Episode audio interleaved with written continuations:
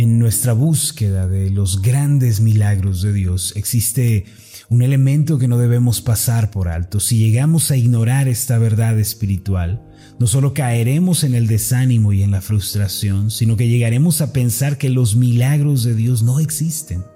Por eso en nuestra vida cristiana personal debemos ejercitarnos en este principio bíblico. Se trata de la perseverancia. Esta es una de las virtudes cristianas más importantes y valiosas, una que no debemos olvidar fácilmente.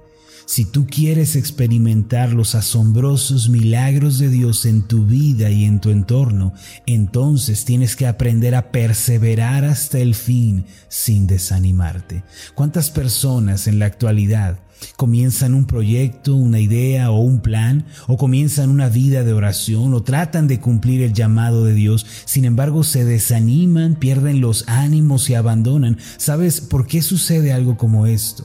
se debe a que muchos piensan que la emoción inicial, ese incentivo de comenzar algo nuevo, los llevará hasta el final. No obstante, no es la emoción, no es el estado de ánimo eh, lo que nos lleva al final de la carrera en cualquier ámbito de la vida, sino el carácter firme que se distingue por la perseverancia y la insistencia. Una persona que experimenta los grandes milagros de Dios en su diario vivir es aquella que se caracteriza por la perseverancia y por la insistencia. Estas virtudes son capaces de atravesar sufrimientos y fracasos, por amargos que estos sean, y nos ayudan a levantarnos otra vez. ¿Por qué no le pides a Dios que te ayude a ser una persona perseverante e insistente en su voluntad para tu vida y en aquello que Él te ha ordenado hacer? Si tú le pides esto al Señor, ciertamente Él no hará caer sobre ti una bomba de perseverancia, ni te dará una explosión de insistencia. Más bien, Él enviará a tu vida circunstancias que te ayuden a espirituales y Él mismo estará contigo ayudándote a forjar ese carácter. Proverbios 24, 16 dice lo siguiente, porque siete veces cae el justo y vuelve a levantarse, mas los impíos caerán en el mal. Mira lo que dice este pasaje, encierra una enseñanza para nosotros. Dice que aunque el justo y caer siete veces, volverá a levantarse. Obviamente el Señor es quien nos levanta y nos ayuda a ser perseverantes en el camino de la vida. Sin embargo, la palabra caer en este versículo se refiere al justo, al Hijo de Dios, que es atacado por el enemigo y presionado para renunciar. A veces cuando nos encaminamos a buscar la ayuda de Dios o comenzamos a esperar un milagro o estamos orando por una situación, nuestro adversario, el diablo, se acerca a nosotros para desanimarnos y para hacernos desistir. Puede que el enemigo trate de derribarnos con desánimos, con negativas, con frustraciones. No obstante, los que somos hijos de Dios tenemos la bendición de que aunque hayamos tropezado, podemos volver a levantarnos si te desanimaste porque la respuesta de Dios tarda, o si caíste a un lado del camino frustrado por la situación, Dios te invita a levantarte. Los justos no están condenados a morir en el fracaso o en el desánimo. No estás obligado a vivir en el lodo de la frustración por haber tropezado en el ayer. ¿Por qué mejor no contemplas la gracia de Dios, pones tus ojos en su misericordia y te levantas para seguir avanzando? Ahora, el número 7 que se menciona en el pasaje de Proverbios 24, 16 no significa que el justo solo tiene siete oportunidades de desanimarse y de caer y que a partir de ese momento ya no puede levantarse. No, el número siete en la Biblia representa un ciclo, es como un círculo que se repite y se repite y se repite otra vez. El pueblo hebreo extrajo el significado del número siete de los días de la semana. Ellos consideran que este número representa un ciclo que nunca termina. Por eso el número 7 en la Biblia no siempre significa una cantidad exacta, sino que mayormente se refiere a algo que se vuelve a repetir. Ahora, ¿qué quiere decir entonces este pasaje cuando menciona porque siete veces cae el justo? Implica que aunque tropecemos muchas veces, no importa, tenemos la posibilidad de levantarnos otra vez. En otras palabras, se refiere a la perseverancia, a la insistencia y a la paciencia. Por esta razón, aunque caigamos y tropecemos, nunca debemos dejar de intentar ni debemos dejar de insistir. Esta es una de las cualidades que distinguen a los hijos de Dios. Uno de los grandes milagros del Señor Jesús tuvo lugar precisamente como resultado de la perseverancia y de la insistencia de una mujer. En cierta ocasión el Señor visitó la región de Tiro y de Sidón, las cuales eran ciudades de gentiles, no de israelitas. Mientras el Señor caminaba, le salió al encuentro una mujer que clamaba por la ayuda del Maestro. Sin embargo, a pesar de sus ruegos, el Señor no le respondió ni una sola palabra.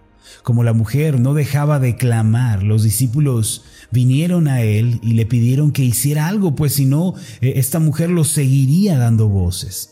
Entonces el Señor Jesús hizo una tremenda declaración. Él afirmó que su ministerio, antes de ser para los gentiles, era en primer lugar para los judíos, para las ovejas perdidas de la casa de Israel. Sin embargo, aquella mujer cananea que no pertenecía al pueblo elegido de Dios no dejaba de clamar y de rogar la ayuda del Señor. Después de que el Señor Jesús señalara que su ministerio era para los israelitas, la mujer no vio más remedio que postrarse ante él. Al ver que el Señor no se detenía, ella se interpuso en su camino. En otras palabras, hizo que el Señor Jesús se detuviera. El relato se encuentra en Mateo capítulo 15, en los versículos 21 al 28, y dice de la siguiente manera, Saliendo Jesús de allí, se fue a la región de Tiro y de Sidón y he aquí una mujer cananea que había salido de aquella región clamaba diciéndole, Señor, Hijo de David, ten misericordia de mí. Mi hija es gravemente atormentada por un demonio. Pero Jesús no le respondió palabra. Entonces, acercándose sus discípulos, le rogaron diciendo, Despídela, pues da voces tras nosotros.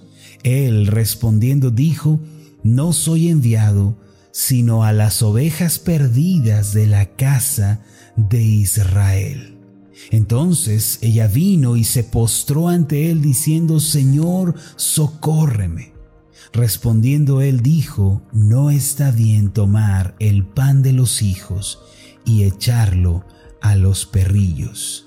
Y ella dijo, sí, Señor, pero aún los perrillos comen de las migajas que caen de la mesa de sus amos. Cuando uno tiene un gran deseo de recibir una respuesta a su oración, de ver un milagro, debe tener una actitud similar a la de esta mujer. A pesar de recibir negativas de parte del Señor, después de clamar tantas veces, eso no impidió que ella siguiera insistiendo esto no impidió que ella perseverara. Esta mujer no se desanimó ni volvió atrás. El punto clímax fue cuando el Señor dijo, no está bien tomar el pan de los hijos y echarlo a los perros. Esta era una expresión común usada por los judíos para recibirse a los que no pertenecen a su nación.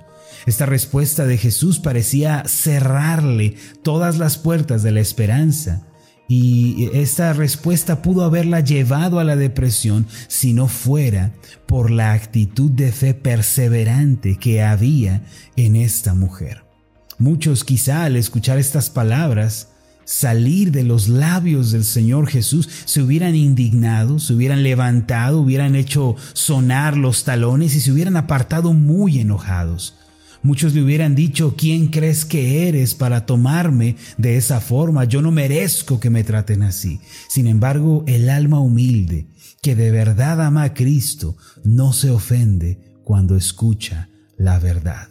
El Señor no estaba atentando contra la dignidad de esta mujer, sino que estaba recordándole que ella no era parte de la familia de la fe, pues su sangre aún no, no, se había derramado en la cruz para derribar esa pared intermedia de separación de la cual nos habla Efesios capítulo 2.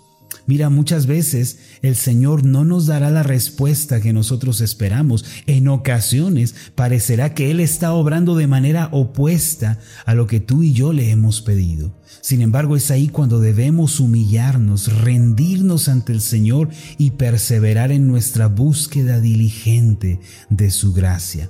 Nota que esta mujer se humilló y reconoció su condición. Ella dijo, sí, Señor pero aún los perros comen de las migajas que caen de la mesa de sus amos.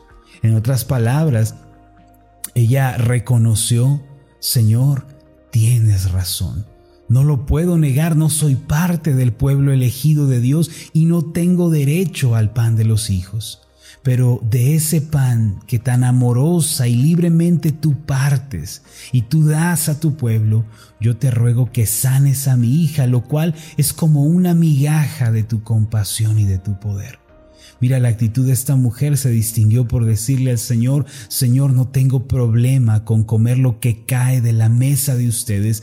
Sé que no lo merezco, pues soy pecadora, pero por la, por una migaja una migaja que caiga de tu mesa tiene tanto valor e importancia para mí por ser migaja de ese precioso pan que tú das. Puedes ver la humildad de esta mujer. ¿Sabes qué significa para nosotros el día de hoy estas palabras dichas por esta mujer? Que no debemos ser arrogantes delante del Señor, ni debemos creer que estamos por encima de Él. Actualmente, debido a las falsas enseñanzas de los falsos maestros, muchas personas piensan que pueden ordenarle al Señor lo que Él debe hacer. De ahí eh, que muchas personas digan yo arrebato, yo declaro, yo decreto. Eso está muy mal. Nuestra búsqueda de un milagro debe ser gobernada por un corazón humilde que espera en Dios lo que es su voluntad. La perseverancia, mis amados, debe ir acompañada de sencillez de corazón y de humildad, que son los sacrificios que al Señor le agradan. No te dejes llevar por el engaño del modernismo y de la teología liberal que enseñan que Dios es un siervo que existe para cumplir nuestros caprichos. Si estás esperando un milagro, primero humíllate delante de Dios, entrégale tu vida, ríndete delante de Él, pues Él es el Señor. Fíjate que la perseverancia de la mujer no estuvo atada a un espíritu arrogante que le exigía al Señor lo que él debería hacer. Más bien ella se humilló, reconoció su condición y le expresó al Señor su gran deseo de comer al menos las migajas que caen de su mesa. Cuando nos acercamos al Señor buscando un milagro, debemos perseverar hasta el fin. Sin embargo, debemos humillarnos ante el Señor. ¿Te gustaría que el Señor Jesús se detuviera e hiciera un milagro en tu vida? Todavía hoy el Señor atiende a los que se postran ante Él, a los que arrojan su orgullo y su egoísmo a un lado e insisten clamando por su ayuda. Mira lo que sucedió al final en el versículo 28. Entonces, respondiendo Jesús dijo, Oh mujer, grande es tu fe, hágase contigo como quieres. Y su hija fue sanada desde aquella hora. Mira con cuánto amor y con cuánta misericordia es levantada esta mujer, cuánta gracia y favor recibió. Aunque somos pecadores, si llevamos vidas humilladas ante Dios y perseveramos, Él nos elogiará y nos bendecirá. Grande es tu fe, le dijo el Señor a la mujer cananea, pero ¿en dónde estuvo la fe de esta mujer? En su humildad y en su perseverancia.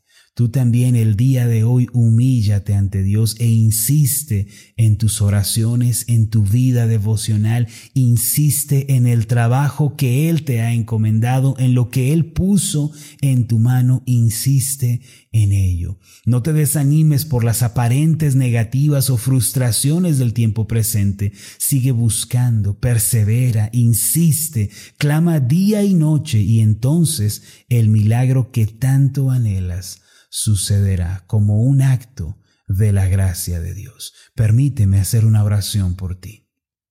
Amado Dios y Padre Celestial, en esta mañana te damos las gracias por la tremenda bendición que es tu palabra para nosotros. Señor, serías tan amable, tan benigno, de darnos un corazón perseverante, de darnos una actitud insistente, una actitud que no se rinde. Señor, muestra tu favor para con cada uno de nosotros.